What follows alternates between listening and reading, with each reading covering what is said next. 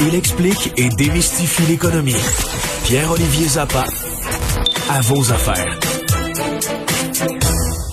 Bonjour Pierre-Olivier.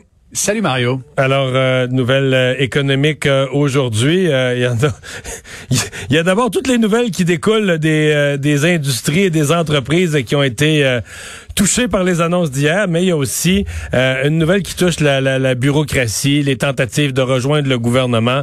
On l'avait dit, ça va être un des gros thèmes là, des prochaines semaines.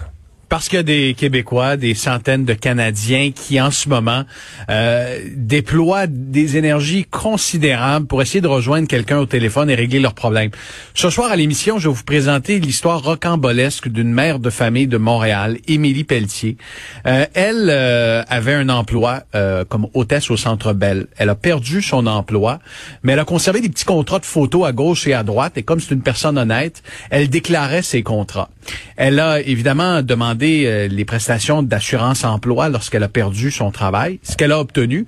Mais comme elle continuait d'avoir un sideline, si vous me permettez l'expression, à un moment donné, l'assurance emploi a dit vous devez demander la PCRE, la prestation canadienne pour la relance économique, parce que vous avez des petits revenus.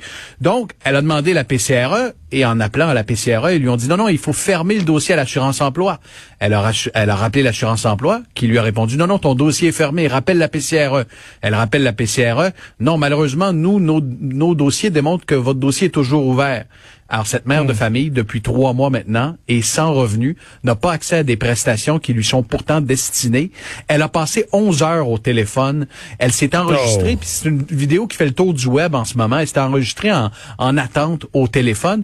Et devinez la meilleure, comme c'est une erreur du gouvernement, les- vraisemblablement les systèmes ne se parlent pas, les téléphonistes lui ont suggéré, en attendant que le gouvernement règle le problème, ben, qu'elle demande euh, l'aide sociale et ils lui ont donné une liste de banques alimentaires pour qu'elle puisse y aller en attendant que le problème se règle. Et elle n'est pas la seule. On a reçu plusieurs courriels de gens qui se trouvent dans la même situation, coincés entre d'un côté l'assurance emploi, de l'autre côté euh, la- l'agence du revenu qui gère la prestation canadienne de la relance économique. Et vraisemblablement, ces deux systèmes-là ne se parlent pas. Alors, ça pourrait prendre encore plusieurs semaines pour qu'elle puisse toucher son argent. J'ai l'impression, euh, Pierre-Olivier, que quand euh, on peut jamais passer un supérieur, hein, souvent dans des entreprises, là, dans des compagnies, à un moment donné, tu peux dire, OK, je suis insatisfait, là, vous me donnez aucune réponse, passez-moi quelqu'un. Mais euh, chez, chez Revenu Canada ou Service Canada, il n'y a pas ça. Là. Alors, on nous dit, ben, on est débordé, euh, bonne chance, euh, rappelez ailleurs. Ou rappelez Ah, plus tard. exact- exactement. Puis si jamais ça fait pas, ben il y a toujours l'aide sociale ou encore euh, une liste de banques alimentaires qu'on peut vous envoyer.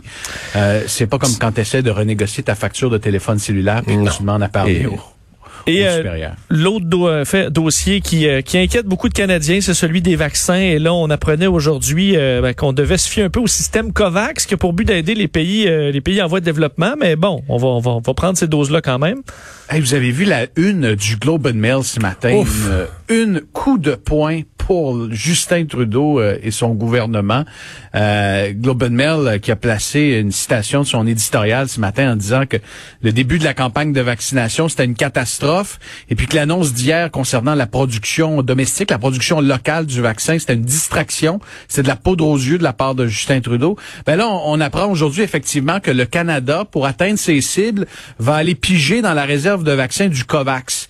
Euh, je veux dire, le Canada peut le faire, mais ça va être le seul pays du G7 à compter sur ses doses de vaccins euh, Parce que pour c'est atteindre ses cibles. c'est les banques alimentaires là, des vaccins. Je veux dire, c'est c'est les- les- c'est la banque où les pays riches réservent des vaccins pour euh, les pays plus pauvres.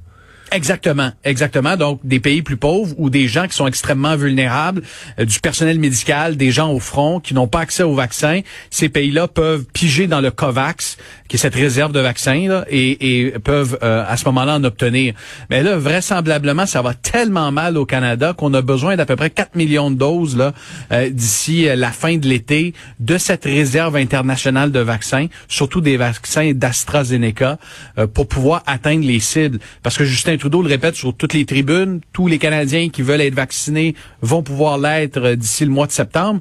Mais pour ce faire, il faudra aller piger dans une réserve qui euh, habituellement est réservée pour les pays pauvres, les pays sous-développés. Et le Canada est le seul pays du G7 euh, à, à agir ainsi. Alors c'est quand même le, le signal qu'il y a quelque chose en ce moment qui ne tourne pas rond dans, notre, dans la coordination de toute cette campagne. C'est le moins qu'on puisse dire. Euh, merci Pierre-Olivier. Il n'y a pas de quoi. 18h30 à vos affaires euh, sur Cube Radio et LCN. On va à la pause.